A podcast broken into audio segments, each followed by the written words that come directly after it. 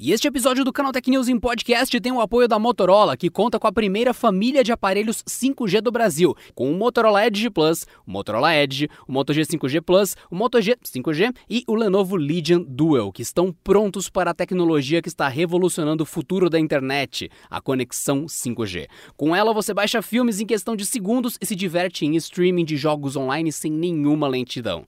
Conheça a família 5G da Motorola, os primeiros 5G do Brasil. Você está ouvindo o Canal Tech em Podcast. Eu sou Adriano Ponte e essas são suas notícias de tecnologia de hoje.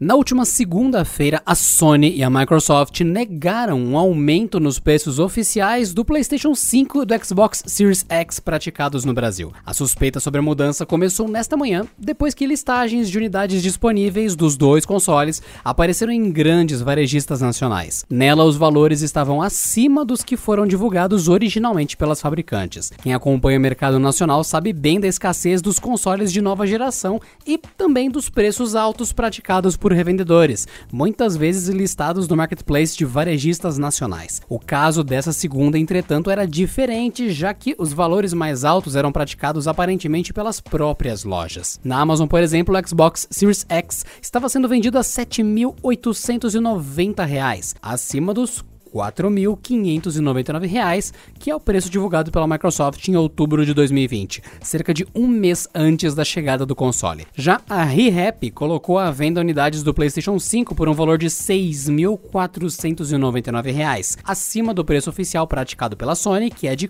R$ 4.999. Em ambos os casos, os produtos eram vendidos e entregues pelas próprias varejistas. Como normalmente acontece sempre que um novo lote de unidades é disponibilizado, as listagens logo foram interrompidas, com as lojas alegando a indisponibilidade dos produtos. Em contato com o Canaltech, a Sony negou o aumento do PlayStation 5 no Brasil e a Microsoft disse que, abre aspas, o preço sugerido do Xbox Series X continua R$ 4.599, fecha aspas.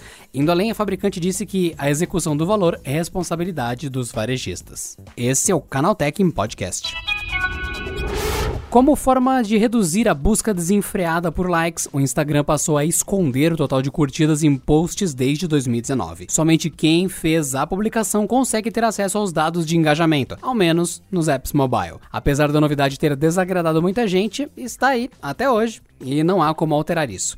Contudo, um novo ocorrido recente tem tirado o sono de alguns influenciadores digitais. Trata-se de uma funcionalidade que bloqueia o acesso a quantas curtidas o conteúdo teve para o próprio autor do post. Assim, o criador não consegue mensurar o impacto da sua produção, mesmo que use as ferramentas de análise. Nessa semana, o chefe do Instagram, Adam Mosseri, comentou sobre o fato e pediu desculpas. Segundo ele, o recurso está em fase de testes e foi implementado sem querer na conta de vários perfis. Mosseri explicou que a rede estuda uma forma de possibilitar que o usuário possa escolher se quer ou não ver as curtidas.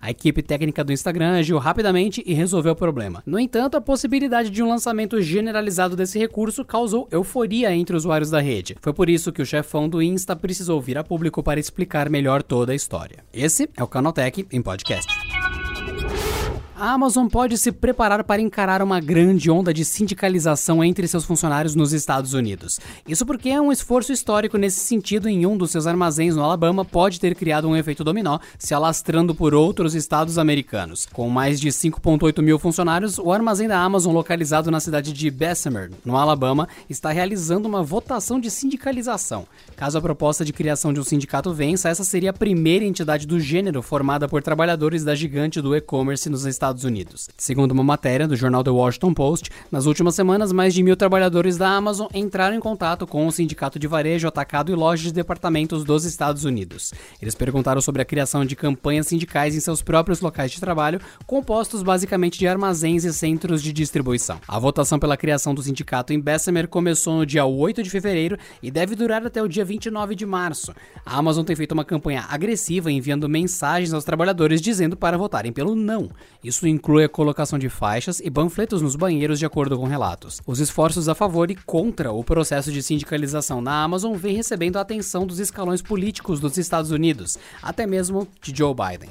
Inclusive, o presidente americano já advertiu a varejista sobre eventuais interferências no movimento, dizendo que não deve haver intimidação, coerção, ameaças ou propaganda antissindical. Uma estranha falha atingiu os serviços do Steam, um dos maiores marketplaces de jogos para PC do mundo, na manhã dessa terça-feira. Logo cedo, usuários começaram a notar a remoção repentina de jogos e conteúdos adicionais de diferentes títulos populares. E a indicação de que algo de errado estava acontecendo ficou clara com o desaparecimento momentâneo da listagem de Counter-Strike Global Offensive. De acordo com os relatos de usuários, o título, um dos maiores do portfólio da Valve e presença comum em torneios de esportes, ainda aparecia na busca, mas ficou inacessível por algumas horas. Não era possível acessar a página oficial para adquirir o game ou verificar suas informações, como trailers, imagens, comentários de usuários ou requisitos de funcionamento. Quem já tinha o jogo na biblioteca, no entanto, ainda era capaz de efetuar o download. Foi aí que o site SteamDB, que faz um acompanhamento do banco de dados da plataforma, entrou em ação.